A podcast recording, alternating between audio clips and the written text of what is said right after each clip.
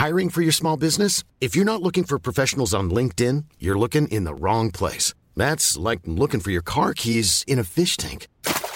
LinkedIn helps you hire professionals you can't find anywhere else, even those who aren't actively searching for a new job but might be open to the perfect role. In a given month, over 70% of LinkedIn users don't even visit other leading job sites. So start looking in the right place. With LinkedIn, you can hire professionals like a professional. Post your free job on linkedin.com slash people today. Life is full of awesome what ifs, and some not so much, like unexpected medical costs. That's why United Healthcare provides Health Protector Guard fixed indemnity insurance plans to supplement your primary plan and help manage out of pocket costs. Learn more at uh1.com. Hey there, it's Michelle Norris. I'm host of a podcast called Your Mama's Kitchen. When I travel, I'm usually looking for a way to find a taste of home when I'm not at home. And one of the things I love to do when I am at home is entertain. And Airbnb allows me to do that. When I was in California recently, I rented a house that had a great kitchen. And when we were sitting around the table, we we're all thinking, we're in someone else's house. Someone could be in all of our homes as well. If you have a home, but you're not always at home, you have an Airbnb. Your home might be worth more than you think.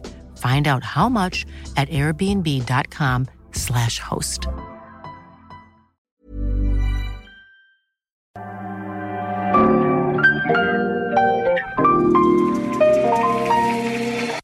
Bienvenidos a Isanaholic, el podcast que amplifica la conversación sobre la cultura de diseño y las industrias creativas a través de sus protagonistas. Soy Jorge Diego Etienne y los invito a escuchar este episodio, compartirlo y seguirnos en nuestras redes sociales donde nos encuentran como Isanaholic MX. Bienvenidos. En el episodio de hoy tengo conmigo a Gerardo Ortiz, fundador de Menos 101, Brands and People y varios proyectos que han sido disruptivos para la escena de diseño en México y Monterrey. En esta conversación, Gerardo, o Gom, como lo conocemos sus amigos, nos comparte un poco cómo fue este camino de estudiar diseño, comenzar su propio despacho, a la evolución que tuvo a una agencia de publicidad y ahora en los proyectos que está incursionando que van desde la educación hasta la innovación. Acompáñanos. Bienvenidos a un episodio más de Designaholic y el día de hoy tengo conmigo a un gran amigo, a un, podría considerarte mentor también, eh, Gerardo, de Brands and People, de Menos 101, de tantos proyectos, GOM para los cuates. Bienvenido. Gracias, Jorge Diego. Encantado. estoy súper contento de tenerte aquí porque la verdad es que pues más allá de nuestra amistad y más allá de, ser colegas, siempre te he considerado y sé que mucha gente te considera como este role model de, una carrera de, un creativo. No solo por lo que estás haciendo de gran calidad, de gran impacto, sino también por cómo lo has manejado personalmente, cómo lo has manejado dentro de la, o sea, haciendo comunidad, no perdiendo tu identidad y, y de nuevo, ¿no? Toda esta trayectoria de un, despacho de diseño gráfico a lo que hoy en día es Brands and People, pues también es bastante fascinante esa evolución. Así que estoy seguro que hay mucho valor en esta plática. Viajesote. hay mucho valor en esta plática para, para, todos los que nos estén escuchando. No, hombre, gracias por invitarme, encantado. Pero de nuevo, regresando a ese tema, ¿no? Lo, difícil que es presentarte, introducirte aquí con, con, la gente que nos está escuchando. ¿Cómo te, te lo dejo a ti, no? Esa chamba. Pues mira, la forma más fácil que he encontrado últimamente como de hablar de mí es, te podría decir que soy una persona que le interesan, o más bien, que le emocionan tres cosas. Me emociona, eh, en términos de trabajo, la empatía, la simplicidad y la belleza. Eso es como que, antes que todo lo que hago, eso es lo que más me, lo que me mueve.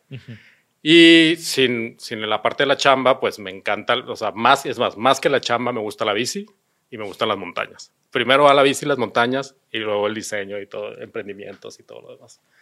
Pero creo que esas tres cosas, güey, o sea, empatía, simplicidad y belleza me gustan mucho. Este, soy una persona que se siente como atraída hacia esos tres principios y cuando se juntan, pues más. Eh, y pues no sé, como que eso está ha estado presente mucho tiempo en, como que en mi, en mi vida personal y en mi carrera también. Y eso es lo que veo que abordas en, en los proyectos que tienes, porque ya hablando como puntualmente, pues está la agencia de publicidad que es Brands and People, está el estudio de diseño que es menos 101, que es como el OG, está la agencia de, ¿cómo se llama? La casa productora de... Que Ah, es- Nobody. Nobody. Sí. ¿No se llamaba Underdog? Eh, sí, cambió de, Ok. cambió de, de branding. Y, y más reciente, un proyecto que estoy seguro que estás muy emocionado con él es el, todo el tema de School of Change. School of Change, sí, con, con Michelle, que está increíble también. Eso, sí, está, está muy divertido. Y pues esto que dices también, como que en este tiempo, de hecho, justo este año cumplimos 20 años, de que, o sea, de, que hicimos un, un acta constitutivo oficial para que existiera algo. Vi una foto de eso. O sea, vi una foto como de que pusiste de los Ah, sí, sí, primeros. sí. Creo que estabas en un pizarrón. Lo que más me llamó la atención es que tenías una camiseta naranja. Sí, de, este, de esta banda Garbage, del, ¿sabes? De los Sí. 2000.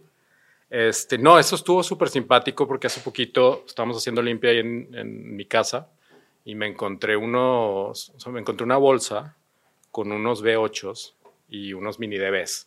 Entonces estos cassettes que pues, seguro mi papá tenía ahí como que una cámara de video de, con, con 8 milímetros y yo pues, que, que ni- no, no sabía ni qué eran, o sea, no tenía ni etiqueta, nada y no tenía dónde, no tenía cámara para, para ver lo que tenían, güey. Total, ahí pregunté y, y varios amigos me dijeron, no, ve a tal lugar en Vasconcelos y ahí te lo transfieren. Entonces, Videocopy. Videocopy, sí. Entonces fui, les dejé y ya como que un par de ellos no servía, pero otros sí. Y encontré una grabación que nunca la había visto, este, muy loca, porque por alguna razón Emanuel y yo, en una de- yo creo que fue la primera plática que tuvimos de así como un poquito más, como que enfocada de que, ver, qué queremos hacer.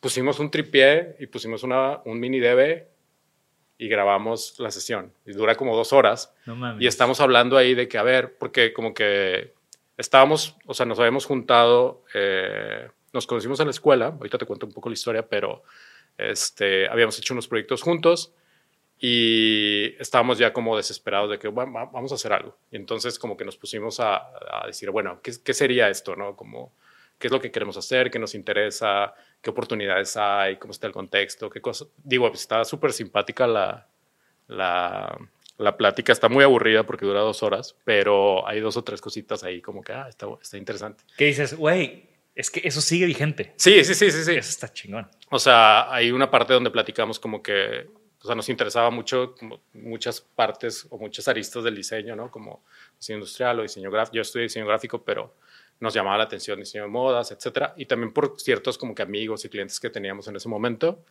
Y después Emanuel también como, oye, pero ¿y qué onda con los medios? ¿Y qué onda con el mass media? ¿Y qué onda con internet? Este, yo, ah, pues está bien. Y, o sea, como Emanuel Moro, tu, mis socios. tu sí socio. que él, es- él estudió marketing o- Ok. o merca.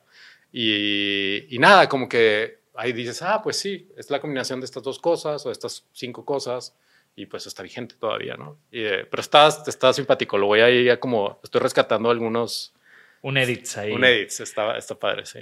Para el siguiente aniversario de, de la agencia, ¿no? Sí, está- está ¿Cuántos chido. años tenían ahí?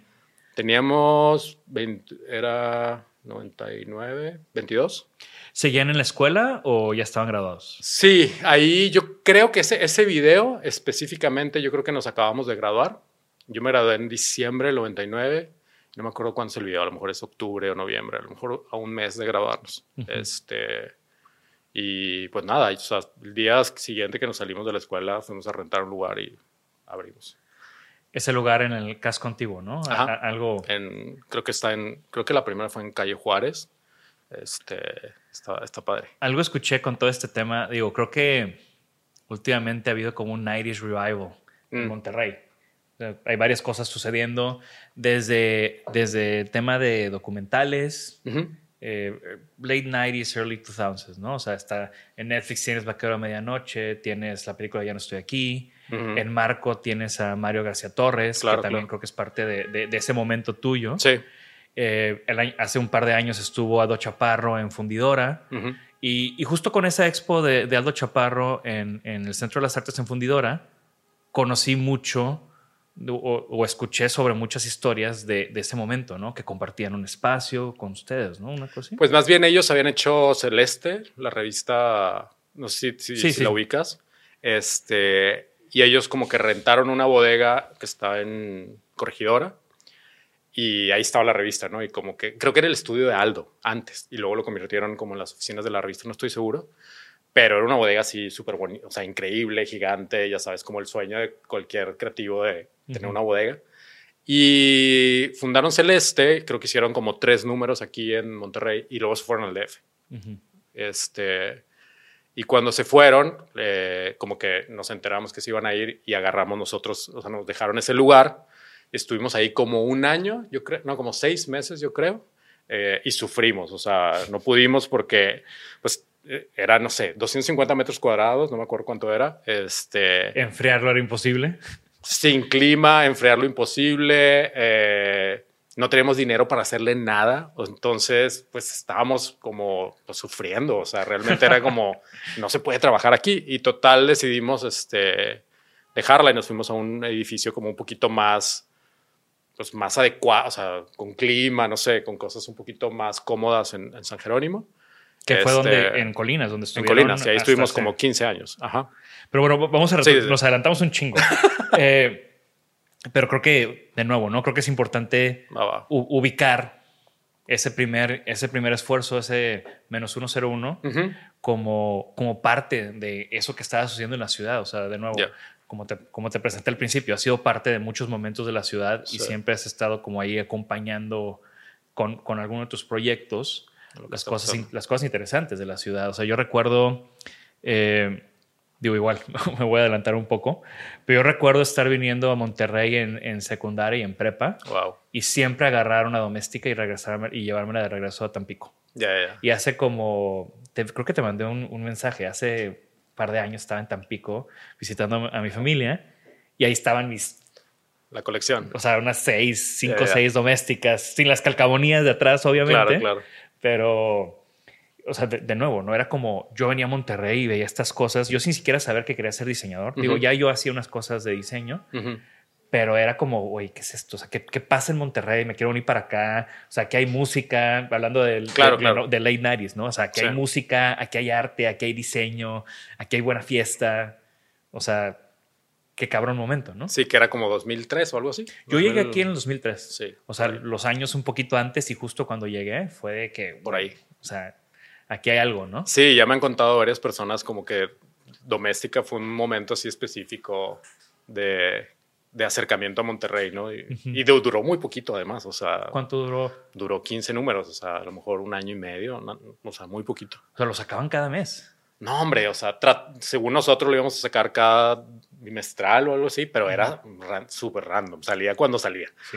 Y bueno, est- est- estamos hablando de esta revista doméstica que, que publicaba o editaba Menos 101, Ujú. que es este primer proyecto del que hicieron esta sesión de dos horas, que nació de, de- de tú y Emanuel, que siguen siendo, que también eso lo veo como algo valiosísimo, ¿no? O Sí. sea, ese partnership de tanto tiempo. Sí, 20 years. Se conocieron en la carrera. Sí, mira, si quieres te cuento un poquito, o sea, como que me, me quiero ir un paso atrás para, para contarte un poquito qué, qué pasó y cómo, cómo, cómo que se dieron esos serendipias, ¿no? Para, ¿Y para cómo, conocernos. ¿Y cómo llegaste a estudiar diseño gráfico? También me interesa mucho. O sea, Sí. ¿cómo, cómo supiste que eso era lo tuyo? Creo que también diseño gráfico, sé un poco de tu background. Ya, ya, ya. Entonces también creo que me, me interesa saber cómo, cómo llegaste a esa idea. Pues mira, muy raro porque yo cuando, o sea, bueno, a, a mí me pasaron como dos cosas que, que creo que están como muy conectadas con, como que con, con los proyectos que, que hemos hecho. Pero haz de cuenta, primero a mí me tocó desde muy chico, como, o sea, finales de prepa, me tocó oportunidad de viajar. O sea, como de estudiar fuera, vivir fuera. Este, y para antes de salir a la carrera ya, o sea, había vivido en Canadá, había vivido en, en- en Francia, había vivido en Japón, este, en Estados Unidos. Y como que antes de estudiar, o sea, estas como pequeñas experiencias de salir y, y ver, o sea, como que otros mundos, eh, de repente, o sea, me, empecé a dar cuenta que había cosas que me llamaban más la atención que otras, experiencias que me gustaban más, objetos que me, que espacios, objetos, eh, gráfica, eh, ciudad, es- ¿sabes? Como estas cosas. Yo decía, ¿por qué? O sea, ¿por qué, ¿por qué siento esto? ¿Por qué me siento atraído más por estas cosas que por otras?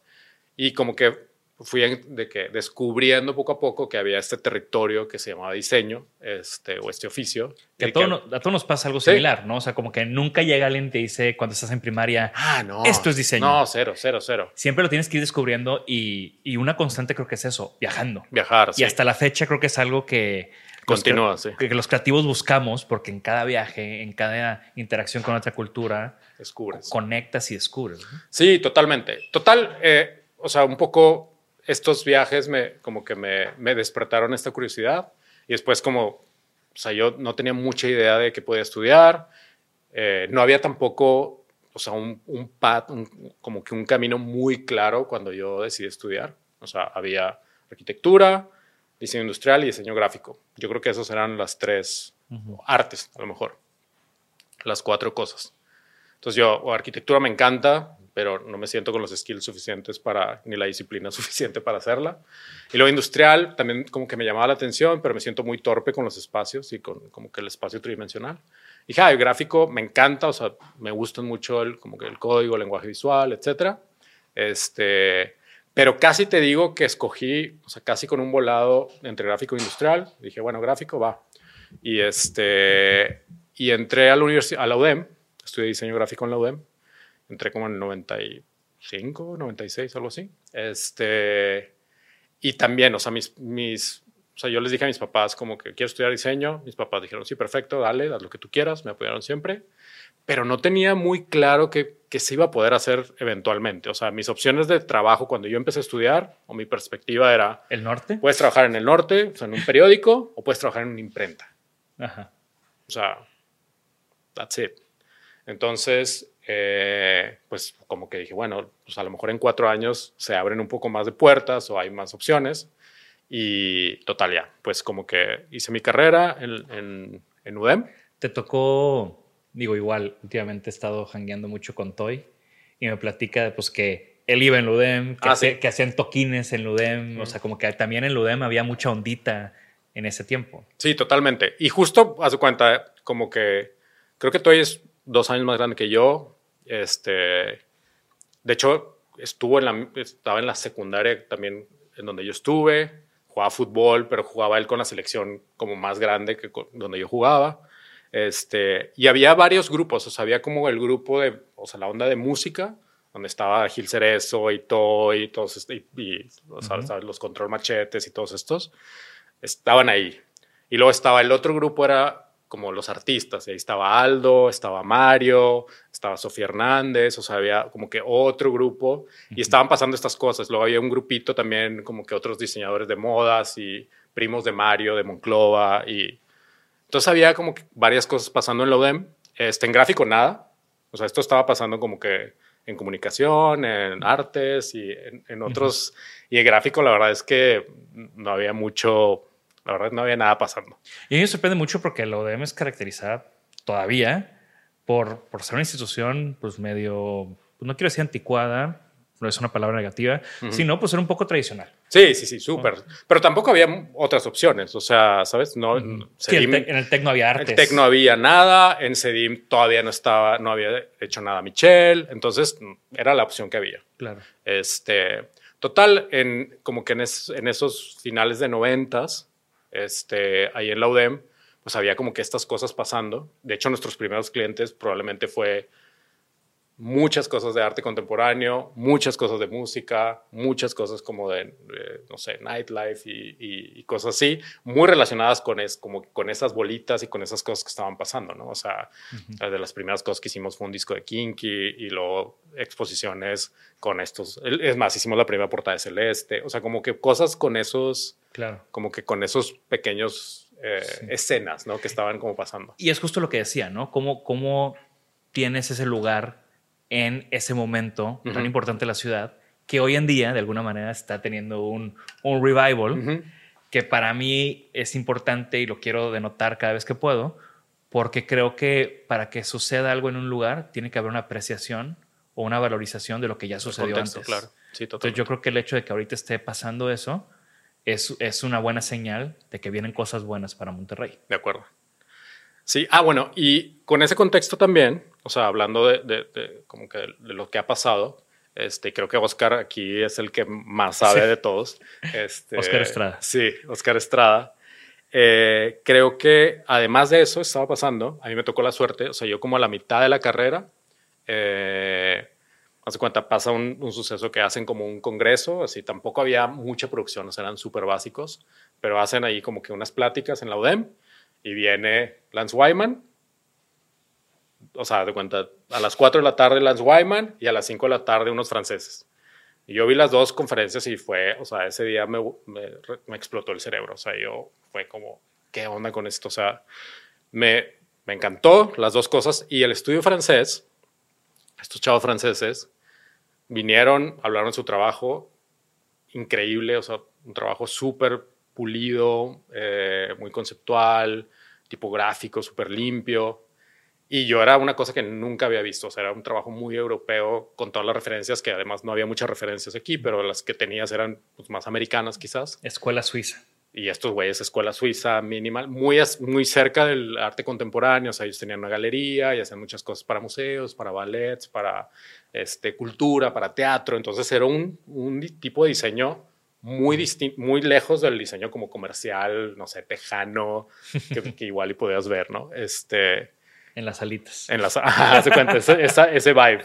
Este, y luego estos, eh, estos franceses deciden, por alguna razón les gustó Monterrey, este, y deciden abrir un, un estudio aquí, ¿no? E, esa historia es increíble porque la escuchas en todos lados, todo el mundo siempre menciona a los franceses que yeah. llegaron y se quedaron.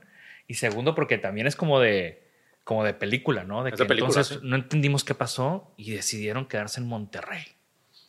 Y eso desencadena lo que ahorita supongo que me vas a seguir platicando, ¿no? Sí, pues digo, tenían como que una relación con la Alianza Francesa, según recuerdo. O sea, como que era un cliente que tenían uh -huh. como que fijo, entonces decidieron quedarse y como que sentían que era, creo que un poco también la, la a ellos les gustaba también moverse, viajar y una de las referencias también era que ellos eran de León.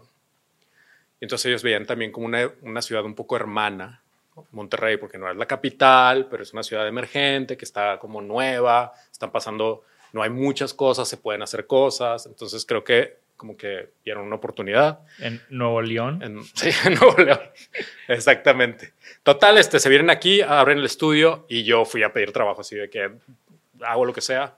Me dijeron, ok, perfecto, trae tu compu, vente.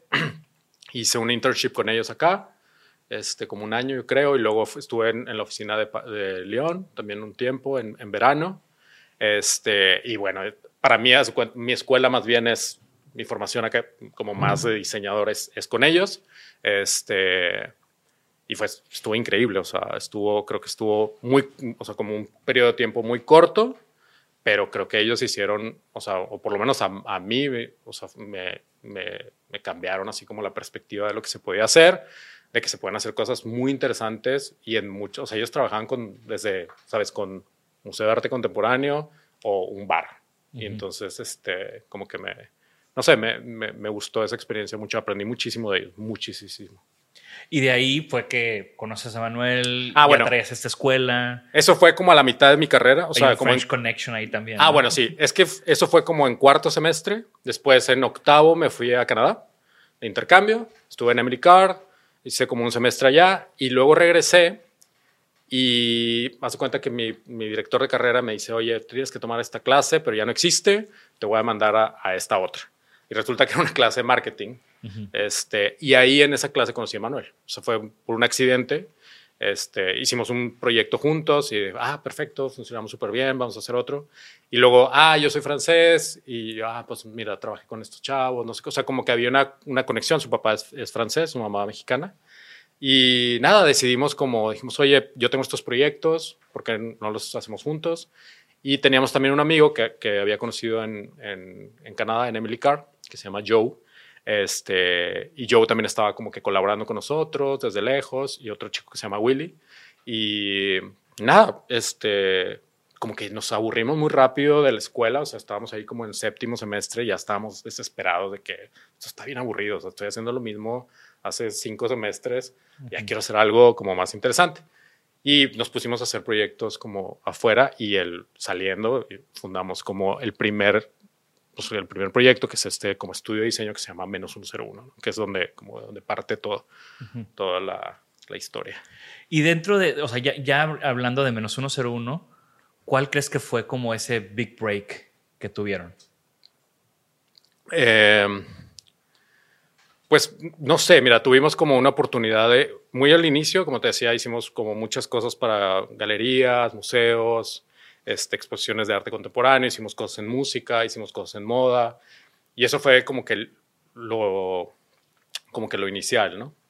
Y, y después, em, ah, bueno, también como que arquitectos, o sea, como gente un poco más conectada al, pues como a la escena creativa, o sea, gente que es creativa, que, conoces. Y sí, tenía su publicación, o sea, como que siempre fue como este tinte menos 101 de ser como high-end, artsy. Pues digo, no sé, la verdad es que cada, yo creo que depende de qué año preguntes, como que cambia, ¿no? Pero al principio era súper artsy, o sea, yo veo cosas ahorita de lo que hacíamos en el 2000 y están de que muy artsy y luego ves unas cosas que hicimos este año y son totalmente, o sea, hay una gama muy amplia, pero para mí es como, para mí es como un playground que fuimos abriendo, o sea, como que estamos en esta cancha y después la fuimos abriendo, después dónde más podemos hacer, dónde más podemos explorar y qué tal si hacemos esto y what if y no sé, como que hemos ido, como que no, me gusta quedarme mucho tiempo en...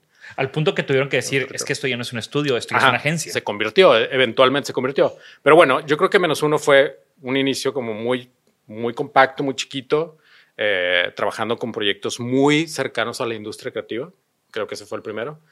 Y después yo creo que lo sigue, o el siguiente momento, así como divertido, yo creo que es Doméstica, que es una revista que decidimos hacer. Eh, igual, yo creo que un poco por aburrimiento y decir, oye, pues hay una oportunidad de documentar lo que está pasando en la ciudad, por otro lado, conocer más gente, por otro lado, invitar, no sé, o sea, yo quería, no sé, invitar a eh, Chuy, Villarreal, hacer fotos, ¿sabes? O sea, gente que sabíamos que estaban por ahí, pero que nunca habíamos hecho nada con ellos, o que nuestros proyectos no, no tenían por qué, o sea, no teníamos oportunidad de trabajar con, con gente de otras agencias o de o ilustradores. Total, hicimos la revista que fue como un pretexto para colaborar con gente que escribía, con gente que tomaba fotos, gente que hacía ilustración.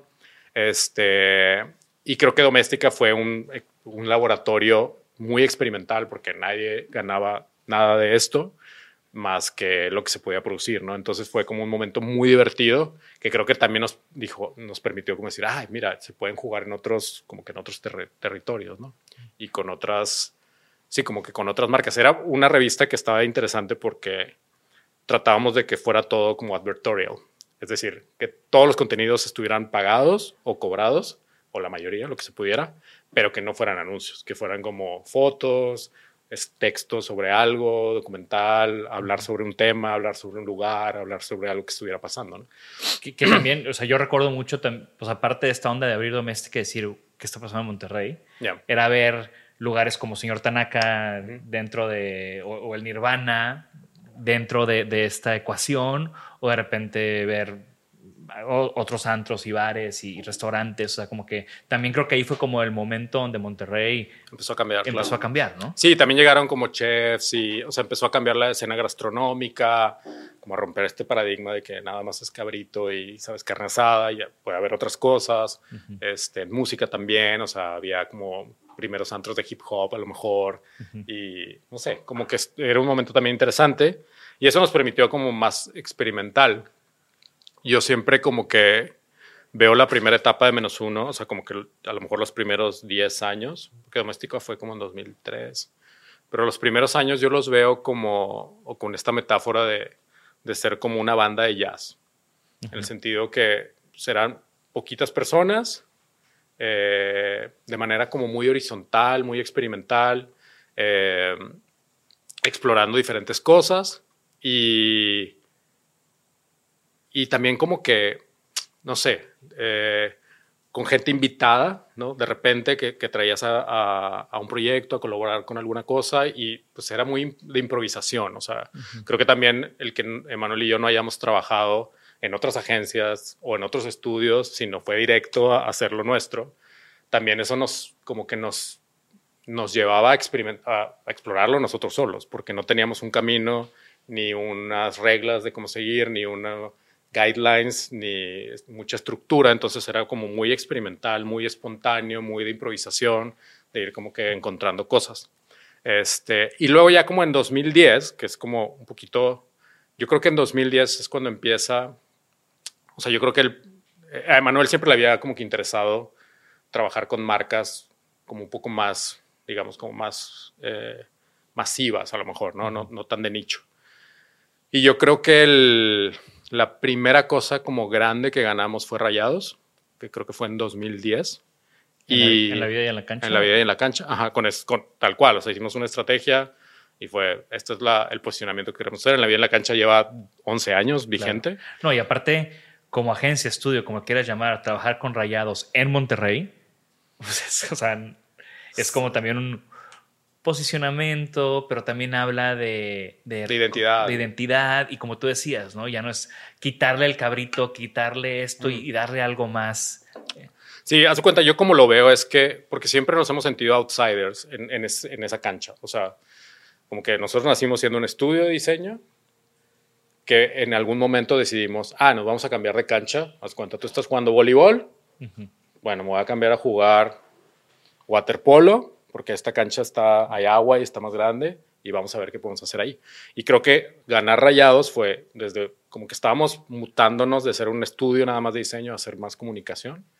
Este, pero al ganar eso como que dijimos, ah, mira, o sea, como que en, el territorio creativo de que si trabajas con, no sé, arquitectos, con diseñadores, con artistas, con curadores, pues es bien, no es no más fácil, pero es más natural que hagas cosas como pues, interesantes, disruptivas, bien diseñadas, no sé qué.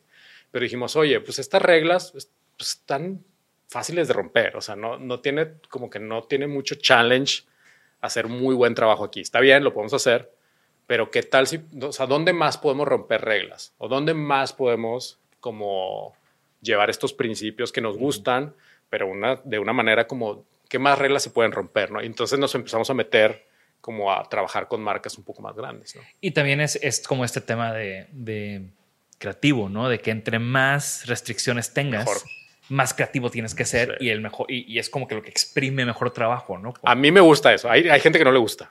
Yo creo, digo, no sé. No sí, sé no, yo, yo, opino así, o sea, de nuevo, entre entre más grande el cliente, más restricciones, la cancha es más chica y pues tienes que ser mucho más habilidoso para hacer un buen jale. Claro. Cuando tienes tantos restraints, ¿no? Sí, a mí me gusta tener más límites. Este. Pero, pues no sé, hay de, todo, ¿no? Y ya, ya en este. Ya en esta nueva cancha. De nuevo, regresando a la pregunta del Big Break. O sea, Rayados fue como que lo que lo inició, pero ¿qué fue lo que los catapultó? Híjole, no, no, no estoy seguro, o sea, no, no estoy seguro cuál, cuál haya sido, pero fue como una secuencia. O sea, haz cuenta, eh, ganamos rayados y después empezamos a ganar como marcas así un poquito más visibles, como, no sé, GNC. te iba a decir de GNC, ¿no? Creo que con GNC fue cuando dije... ¿Qué onda? ¿Menos uno, uno haciendo esto? Sí, yo creo que ese fue, es que 2010 fue el año como que mutamos más, porque yo, yo estaba como un poquito como dudoso si quería ir para allá.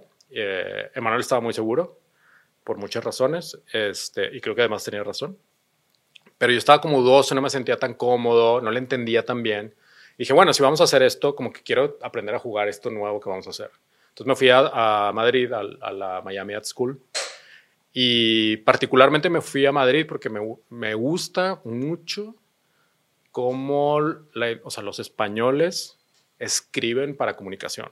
O sea, creo que lo hacen muy bien y también un poco la forma como hacen, por ejemplo, hablando de fútbol, o sea, la comunicación de los equipos de la Liga Española está increíble, o sea, y puedes ver un anuncio del Getafe, ¿sabes? Que un equipo súper chiquito y súper bien hecho. en general, la, policía publicidad española muy buena. Es, es, muy buena, ¿no? Y, desde, el, desde el fútbol hasta el corte inglés, hasta, o sea, siempre hay campañas relevantes y son, son, o sea, me gusta mucho el lenguaje, como el uso del lenguaje, el uso de, de, como de insights, y, hay muchas conexiones culturales, mucho más que, es decir, como que eh, para temas de comunicación, para mí se me hace más atractivo como que platicar con españoles, con argentinos, con colombianos que con americanos, porque sí hay unas diferencias culturales importantes en los insights de comunicación. Entonces, no sé, bueno, me fui a estudiar, total, eh, a Madrid, regresé y, por ahí fue ese, más o menos, es más, de hecho Rayados lo ganamos, yo, yo estaba en Madrid y hicimos el pitch juntos, Emanuel y yo, a distancia. Hablando Este, de las bandas de jazz, también mandaste un épico video a, Ándale, sí, a. Mitosis hablando de las bandas de jazz Justo, justo. cuando estabas en, en Madrid. Justo esa reflexión la hice en Madrid, este, porque ahí haz cuenta como que dijimos, ok, ya somos un, esto funciona como una banda de jazz y además veíamos que también como que todos los demás estudios que estaban como, eh, como cerca de nosotros y amigos funcionaban mucho así, o sea, como pues bandas chiquitas, eh, muy experimentales, muy aventadas, este, con poca estructura, pero muy, muy espontáneas, ¿no? con, con mucha plasticidad. Pero luego yo también como que decíamos, oye, podemos llevar este, como que esta energía la podemos llevar a unas escalas más grandes, como que esa era la pregunta, ¿no? ¿Se puede llevar esta energía a una escala mayor, a un impacto mayor, a una, sabes, como a unos territorios más grandes? Y esa era la tesis, un poco de, de decir, ¿cómo podemos pasar de ser una banda de jazz a una orquesta de jazz? Y eso creo que fue como que el inicio de cómo se transformó menos uno en Brands. Sí, que llegó un punto que, que tuvieron que decir, esto- Ya. o sea, tenemos que, tenemos que darle una nueva, Identidad. nueva cara, una nueva identidad, un, también un nuevo como speech, porque tal vez el speech de menos uno inicial, Ah, sí, claro. que hasta el mismo nombre te lo dice, pues Sí, sí, va en sí. otro lado, y el nombre and People, pues te dice también todo, o sea, te comunica toda otra cosa. Aparte, como tú decías, ¿no? La campaña de GNC, una campaña nacional, una campaña que le metieron onda a los suplementos. Eh, o sea, así de proyectos que yo, que yo tengo como súper claro, donde dices, lo hicieron diferente, lo hicieron muy diferente. Y ya no vamos a hablar del, del Chayanne en Coppel, que, que fue un exitazo y también Sí, fue una manera muy inteligente de abordar ese tipo de, de mercado. Pero, por ejemplo, su- el trabajo que han hecho con Banregio. Ujú. O sea, meterse al tema de banca, meterse al tema de... Porque creo que en alguna vez lo platicaste tú o lo escuché de alguien más de Banregio y era este tema de, güey, la gente y su dinero es un tema. O sea, es, es todo un tema, cómo la gente habla de su dinero, cómo la gente comun- cómo se comunica el tema financiero, Sí. cómo se tema, o sea, y, y creo que lo abordaron como así, en el, en- le dieron al mero clavo. Point. Y, y creo que inclusive ese acercamiento desde el punto de, de, de branding y comunicación generó cosas dentro de Banregio que ahorita se pueden ver, ¿no? Como el tema de Banco y otras Claro, cosas. Sí, claro, Estoy claro. seguro que son como cuestiones, cuestionamientos que ustedes plantearon al inicio de, de- de esa colaboración, ¿no? Sí, totalmente. Pues sí, justo, haz de cuenta, como a partir de, de lo de Rayados y GNC y estas marcas que empezamos a ganar, eh, nos empezamos a, a- de hecho, no sé, por ejemplo, ga- ganamos también Banamex, este, que, que fue como nuestra escuela para entender primero la banca, trabajamos como cuatro años con ellos, este, y, y nada, como que empezamos a decir, ok, ¿cómo podemos traer estos principios y cómo los podemos llevar justo a estos como pues estas industrias que no están naturalmente tan creativas, ni están naturalmente innovadoras o ni están rompiendo reglas. Eh, y en ese proceso, como que de transformación de, de menos uno brands, eh, pasaron estos. Pasó también la, la UDEM, que fue otro proyecto bien que, que me gusta mucho que hicimos con, con la tortillería con cita. Al final también trabajar para todo alma mater, pues también es algo, ¿no? Sí, estuvo mí- padre, pero aparte también nos tocó concursar con Pentagram. Órale. No sé si sabías. Este, sí, sí, algo... y, sí y entonces estuvo increíble porque era todos los ingredientes perfectos, por lo menos para mí era como tu alma mater, más además Pentagram, que tú habías estudiado sus libros en la carrera y trajeron a, cuando tenían el espacio en Vasconcelos 02, Ujú. ¿ustedes trajeron a alguien de Pentagram o Ah, sí, pero a G-Day. Ah, no, a DJ Stout de Austin, que es el, es el, es el socio de la oficina de Austin. yo fui a esa, a ese a esa charla, sí. Pero no tenía nada que ver, como que a él lo conocimos antes por, Ajá. por X razón en Austin y lo invitamos y súper bien, pero el- la oficina que estaba concursando la ODM era la de Nueva York. Ok. O sea, Sí, era la... Michael, la- Michael- No era Michael, pero ni, ni Paula Scher, pero, pero, pero sí era la oficina de Nueva York. Y, y, Y pues, ganaron. Y la ganamos. Estuvo, estuvo padre y además, pues bueno, estuvo alma mater, también poderle regresar como que a la escuela, no sé, lo que yo a mí siempre me frustraba, que yo veía y, y lo pudimos hacer, también estuvo buena. ese creo que también fue otro, otro proyecto como importante. Después Van Regio creo que fue otro proyecto también muy, pues muy radical, muy importante, con, como dices tú, también con un momento histórico interesante.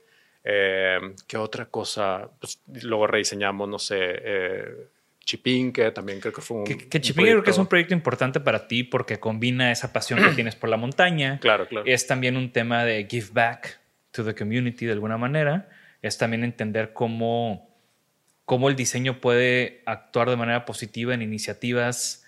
Eh, pues al final. No comerciales, claro. No comerciales, que esa es la palabra, no comerciales. De acuerdo. Y, y, y digo, en alguna vez que, que, nos reunimos para el proyecto de Chipinque, ya no me acuerdo por qué, eh, que me mostraste este video, me mostraste todo este rollo y dije, pues es que eres tú, o sea, aquí está, aquí estás tú dejándolo todo en la cancha sí. por, la, por la montaña, ¿no? No, y la gente que se sumó al proyecto, porque también era un proyecto casi muy, pues otra vez, caprichoso, tratando de buscar cómo eh, impactar en una categoría que nadie está, o sea, acuérdate antes del rebranding de Chipinque, o sea, es más, date una vuelta por los 90 parques que hay en México y es una categoría olvidada. Nadie está poniendo atención ahí. Y que ese proyecto tuvo un impacto positivo en el, en el fondeo, ¿no? O sea.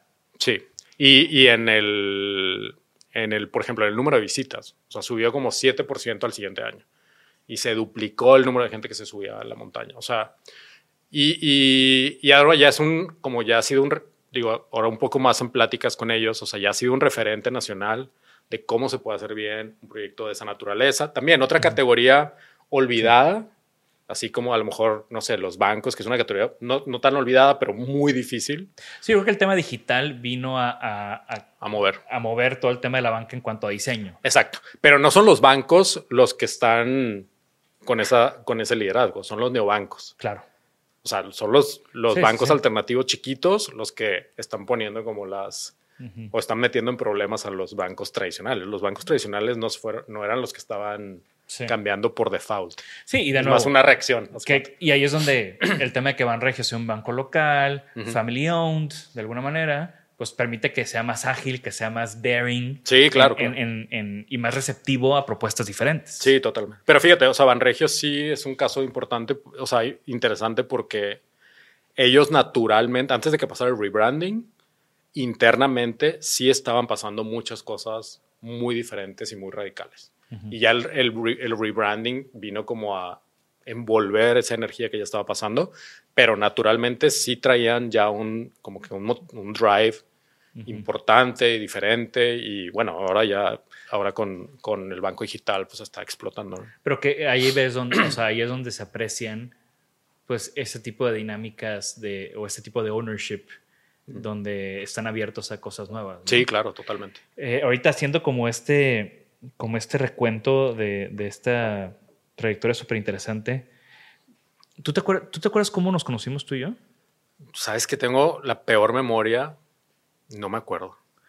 O sea, obviamente yo ya sabía, yo ya sabía quién eras, conocía de Doméstica, menos uno uno. Decode o qué? No, según yo fue cuando traías el documental de los IMSS. Ok que no me acuerdo qué año fue, yo creo que fue inclusive antes de que abriera mi estudio. Y, pues y como estaba, 2010 eso, o 12, eso, por ahí. Yo creo que hay que ver cuando salió el documental. Sí. Lo estabas, estaba buscando proyectarlo. Uh -huh. Ah, sí, te hablé para llevarlo al TEC. Me hablaste para llevarlo al TEC. Sí, así yo, nos conocimos, ya me acordé. Porque yo tenía Isenaholic ya el blog, pero seguía siendo estudiante del TEC. Sí, cierto, ya me acordé. Sí, así fue justo. Y luego ya en algún dico te invité de jurado. Sí, sí, pues sí, ya, sí, no, sí, ya, abriendo mi estudio, pues nos empezamos a topar más. Fue, ¿no? fue, fue, fue, ese screening. Porque también yo había ido antes al de Art and Copy, uh -huh. que también trajeron ustedes. Ajá. Es como que decía, pues, chingón, no sé, no sé cómo sacaste dicen a Hollywood a mí, pero cuando me buscaste dije, pues claro, o sea, Ahí ya, está. ya he ido a lo que han hecho, o sea, claro. te había ido a lo de DJ Stout y, y pues, todo este rollo, que también es una de esas cosas que, que, que, que siempre como vi en ti y en lo que estaban haciendo y que yo decía, güey, o sea, es que yo quiero, o sea, no solamente hacer cosas para mi oficina, sino hacer cosas para la comunidad, hacer cosas abiertas. para el gremio, hacer abiertas. cosas abiertas. Eh, y bueno, ya después pues me tocó hacerlo con Alexis en, en, sí. en muchas otras cosas, ¿no? Eh, no, pero tú sí le das muy duro, güey, a esas cosas. Nosotros nos cansamos muy rápido. Hacemos doméstica y nos cansamos. Hacemos dos screenings y nos cansamos. Pero, pero tú sí le sigues. Y otro tema importante de, de este tema de, de gremio y comunidad es pues toda la gente que ha pasado por, por, por, tu despacho, por tu oficina, la gente que ha, que ha hecho escuela en, en, Brands. en Brands o menos uno, ¿no? Que también eso es como algo súper valioso. Yo siempre digo que se puede hacer como un árbol genealógico de los diseñadores en Monterrey. Y ahí estás tú y, Nacho como los papás de, de muchos estudios más chicos. Y luego también lo interesante es cuando los de mi camada, pues también ya son papás de otros estudios. otros ¿no? estudios, O sea, claro, Y, no, y no, eso no. está padre, ¿no? Creo que de alguna manera se ha medio desacelerado eso. ¿Tú crees? Yo creo, sí, sí lo creo. O sea, como todo, ¿no? Creo que hubo un boom. Mm, Y después de un boom, pues hay como un, un, un valley, ¿no? Ya. Y yo creo que ahorita estamos otra vez levantando y, y- y va a estar muy interesante. Han pasado muchas cosas en la ciudad que también afectaron en eso, ¿no? O sea, la inseguridad. Inseguridad, claro. Hubo un éxodo masivo de creativos de y México. despachos a la Ciudad de México. O sea, ya cuando el punto de que la gente empezaba a decir, güey, es que es más seguro la Ciudad de México que Monterrey. Wow. O sea, y, y le pegó muchísimo a todo lo que estábamos haciendo, ¿no? Sí. Entonces... eh, Sí, fue ahí un bache ahí de, de algunos como seis años. Sí, nos seguimos recuperando de eso, yo creo, de alguna sí, manera. Hubo un desacelere enorme de lo que estaba pasando, pues, en el Sí. 2000, al principio de los 2000. Claro, claro. Y- Pero que en ningún lado pasa que se quede estable, ¿no? Como que siempre tiene que siempre pasar tiene que ir, ir y venir. Pero sí, eh, como dices, hay muchas. Pero además está padre que ya hay mucho, o sea, como hay mucha textura, o sea, hay muchos estudios, muchos freelancers. O sea, comparados cuando nosotros empezamos, Ujú. o sea, no sé, ¿sabes? Como que o sea, estaba Mircha, Rick, Que está padre porque, Nacho y ya. como, como tú decías, güey, o sea, cuando tú entraste a la carrera era o en una imprenta o en un periódico. Y luego cuando tal vez cuando Rick entró a la carrera era, pues, o, men- opción. o menos uno. O el norte también. O Nacho, o, sea, seguía el norte, obviamente, Sí. ¿no? O Danilo, etcétera. Ujú. y, y ahorita ya el panorama es mucho, mucho, Mucho más amplio. Mucho más amplio. Lo cual está padre, está muy Sí. bueno. Está muy bueno. Y, y- y es importante en todo esto que hemos platicado de, de este tejido que se está haciendo de nuevo. ¿Tú tienes algún aprendizaje o algo que te gustaría enseñar o mostrarle a los demás de, de- que quieras compartir? Eh, pues no, no sé cómo en qué sentido. o- O sea, en toda esta trayectoria, en todo este tiempo, Ah, de. algo así, o sea, puede ser un poco más como entre filosófico, entre anecdótico. Ya, ya, ya.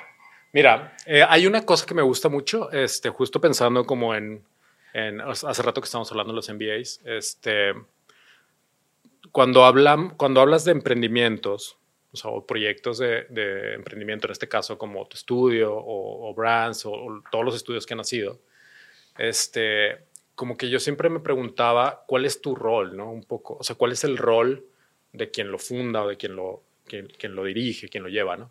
Teníamos un profesor griego súper brillante que tenía esta metáfora que a mí me, se me hizo increíble. Y decía, ok, si tu, si tu emprendimiento, si tu, si tu proyecto es un barco, ¿tú, ¿tú quién eres? Si esa es la metáfora. Entonces ya pues como que estábamos ahí platicando en, en la- en el salón como, no, pues todos más o menos llegamos a la conclusión que pues eres el capitán, ¿no? En teoría. Y después como que el profesor nos enseña, pues, te dice, pues mira, aquí está tu barco y es una balsa, una balsita ahí toda destruida. Dice, ¿quieres ser el capitán de ese barco?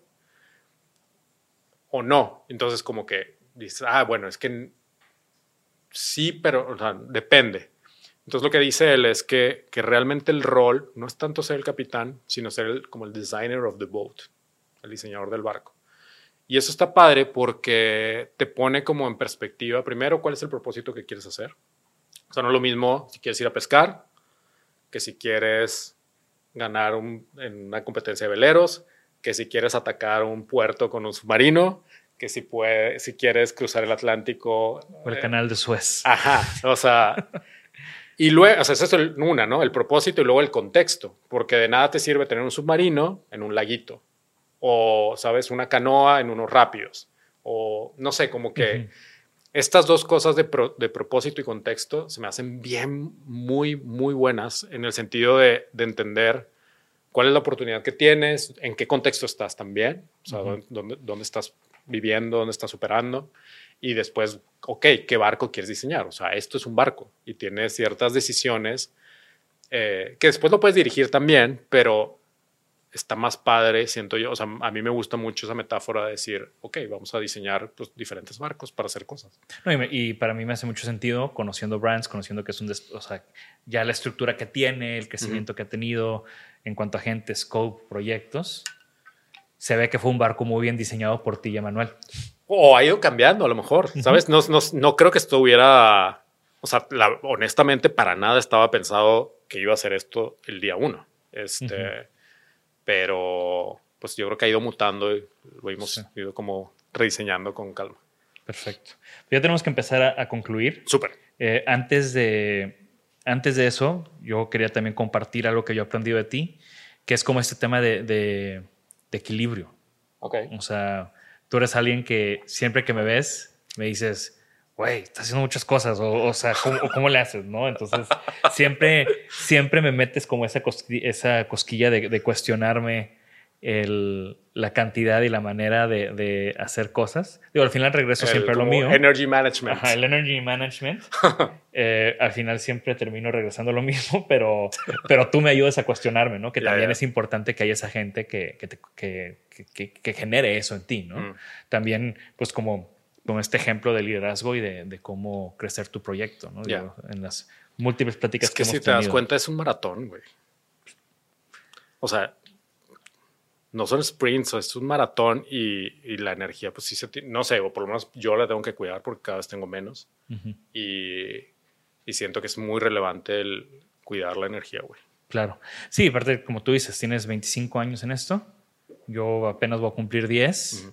Y, y son de ese tipo de cuestionamientos que platicábamos hace rato antes, ¿no? De que cuál es el ritmo de los siguientes 10 años o cómo logro a través de otras personas que este proyecto tenga ese mismo ritmo. En fin, ¿no? Es como todo un tema súper interesante para, para los creativos en general que también quería como poner en la mesa en, en esta discusión. Eh, ya para empezar a cerrar. ¿tienes algún sueño Eh, sí. Que nos quieras compartir? No, pues digo yo, para mí mi sueño es la, no, por ejemplo, sí, este, o sea, a lo mejor un año sabático en bici estaría decente. Eso está chingón. Eh, ¿Algún objeto favorito? Eh, ah, buena pregunta. La bici. ¿Qué bici tienes? Tengo, tengo dos, una de ruta, una Canyon, este, súper bonita, alemana, y de montaña tengo una Santa Cruz. Aparte tú disfrutas armarla, desarmarla, darle mantenimiento y No, demás, hombre, soy el peor, soy el peor. Mi papá es súper bueno para esas cosas y yo agarré cero genes de eso. Pero, pues, No, en- yo, yo lo llevo a la tienda, güey. En algún momento tuviste tu, tu tienda. Ah, bueno, sí, pero fue, no, fracaso total. Me di cuenta que no me gustaba vender bicis, sino nada más tenerla y usarla. Ok. Pero, pero no, bueno, en algún momento cuando te quedas ahí parado en medio de la nada, pues sí le tienes que, lo tienes que arreglar, porque si no te quedas, pero, pero no creas que eso es, es mi, soy bastante torpe para esas cosas. Y, y por último, ¿alguna recomendación de libro, música, podcast, película, algo que quieras dejarle a, a la comunidad que nos escucha? Este, pues que estará bueno. Eh, últimamente he estado intentando, no mucho, pero he estado intentando leer libros que tengan una posición contraria a lo que siempre hemos escuchado. Por ejemplo, hay un libro que se llama Ruined by Design. No sé si lo has escuchado. Arruinado por el diseño. Ajá, aquí lo tengo. Ah, bueno. Ese, como que lo estoy leyendo. eh, De, no me acuerdo el autor. es es este diseñador gráfico. De, como de tecnología, ¿no? Que trabajó en Twitter y en, en varios, ¿no? Ahorita lo, lo ponemos en, Lo ponemos en las notas. Pero bueno, ese me gusta. Pero, pero no solo ese, ese es el libro, sino es más bien buscar como argumentos que pongan en juego lo que creemos. Es decir, está bien el diseño industrial, está bien hacer más cosas, está bien seguir produciendo masivamente, está bien eh, el uso de los materiales que estamos haciendo, el diseño gráfico sirve, está bien hacerlo, sirve para cosas, ¿sabes? Como hay otro, por ejemplo, hablando de lo de Energy Management, hay otro que sí te recomiendo a ti particularmente, que ese sí te va a ayudar. Por cierto, Este- siempre que publicas libros, o lo- los, los compro. Muy bien, muy bien, muy bien. O sea, compré el de Essentialism. Ah, bien, bien. Porque tú lo está bueno. pusiste. Sí, ese está bueno. Ese es muy bueno. es como una buena intro para empezar a, a, cuestionarte lo de tu tiempo y estas cosas. Pero el otro, uno que leí el año pasado, eh, se llama Burnout Society. También lo compré. Este, y está muy bueno. O sea, sí. está fuerte para, para preguntarte cosas, ¿no? Entonces, como que no sé, últimamente he estado como buscando cosas así para cosas con las que no necesariamente estoy de acuerdo, pero que te que pongan en jaque tus argumentos y las cosas que piensas. Se me hace como que me dan, me están dando más esos libros últimamente que los que coincido que dices, ah, claro, es la misma opinión que yo tengo y que todos felices. Sí. en, en, o sea, lo, el mismo tema de llevar la contraria, pero ya en un tema de diseño, te recomiendo el libro de, de, Beauty de Stefan Sagameister. Ah, claro, claro, sí. Porque también como que le lleva la contra a esta escuela que nosotros tenemos de, de lo moderno. El modernismo, claro. Chingón. Hay otro que se llama Sacred, The History of Sacred Architecture o algo así. Un libro rarísimo, así como de esos, como con una portada que nunca escogerías. Una crítica al modernismo espectacular y, o sea, dice, ese libro te dice por qué Las Vegas es el mejor lugar para arquitectura ahorita. Sí, no, y hay un libro de, justo acabo de comprar un libro de Robert Venturi que también como que habla de, Las Vegas y de una, o sea, como de, un, una perspectiva distinta. distinta. Pues ya hay un chingo de recomendaciones. Eh, siga, ¿en, dónde te pueden seguir en redes sociales? Eh, pues la de Brands es arroba hola Brands y la de School of Change es arroba School of Change MX. Ahí en esas dos. Perfecto, porque la tuya es privada. Eh, yo, yo, les paso los libros que voy, viendo, que, voy viendo que subes. pues muchas gracias, Gom. No, hombre, a ti. Encantado creo que definitivamente tiene que haber otro episodio en algún momento. No tocamos un chorro de temas que, que ya no nos alcanzó el tiempo. Hablando de School of Change, eh, voy a entrevistar a Michelle, entonces creo que ahí también vamos a abordar ese tema, pero... Ah, bueno, que me... cuente School of Change, está bien, está bien. Pero creo que tu perspectiva también es muy interesante. Disfruté bastante esta plática, como siempre que nos sentamos a platicar, y no me queda más que agradecerte. No, hombre, encantado. Mil gracias. Encantado de estar acá. Y gracias a todos los que nos, nos, escuchan o nos están viendo. Recuerden que estamos muy pendientes de sus comentarios. Les agradecemos que interactúen con nosotros. Puede ser por medio de, de compartirlo en redes sociales, de poner sus comentarios en YouTube. Y bueno, nos vemos pronto. Hasta luego. Gracias por escucharnos. Por favor, suscríbanse al podcast y síganos en nuestras redes. Nos pueden encontrar como Isanaholic MX. Y para que la conversación continúe, deja tu comentario. Me interesa mucho conocer tu opinión. También te puedes registrar a las 5 de la semana un newsletter con lo más relevante del diseño, arte y arquitectura directo en tu mail. Mi nombre es Jorge Diego Etienne y esto fue Isanaholic. Planning for your next trip? Elevate your travel style with Quince. Quince has all the jet setting essentials you'll want for your next getaway, like European linen, premium luggage options, buttery soft Italian leather bags, and so much more. And is all priced at 50 to 80% less than similar brands. Plus, Quince only works with factories that use safe and ethical manufacturing practices. Pack your bags with high-quality essentials you'll be wearing for vacations to come with Quince. Go to quince.com/pack for free shipping and 365-day returns.